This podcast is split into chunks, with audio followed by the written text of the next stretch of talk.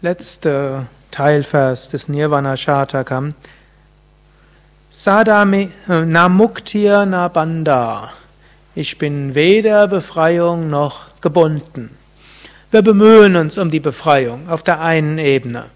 Und Shankaracharya sagt im Vivekachudamani, einem seiner Hauptwerke, hm, was auch gerade für Anfänger eine gute Einführung ist ins Jnana Yoga, haben wir auch in der Boutique, da gibt es ja einige Werke von Shankaracharya und in einem dieser Werke ist unter anderem auch das Vivekachudamani dabei. Und dort sagt er, vier Eigenschaften sollte ein Schüler haben, um im Jnana-Yoga-Weg gut voranzukommen. Viveka, die Unterscheidungskraft. Vairagya, Verhaftungslosigkeit, nicht anhaften.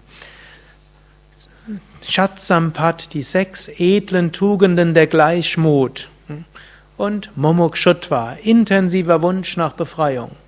Und Patanjali sagt im ersten Kapitel vom Yoga Sutra, die Befreiung kommt schnell für die, für die der Wunsch intensiv ist. Oder den intensiv Strebenden ist die Verwirklichung nah oder ist Samadhi nah.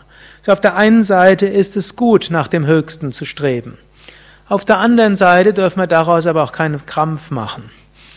Denn ich bin jetzt schon Satchitananda Rupa Shivoham Shivoham. Jetzt und in diesem Moment bin ich Sein, Wissen und Glückseligkeit.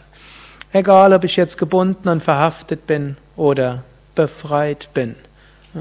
Meine wahre Natur hängt nicht davon ab, ob ich befreit bin oder nicht.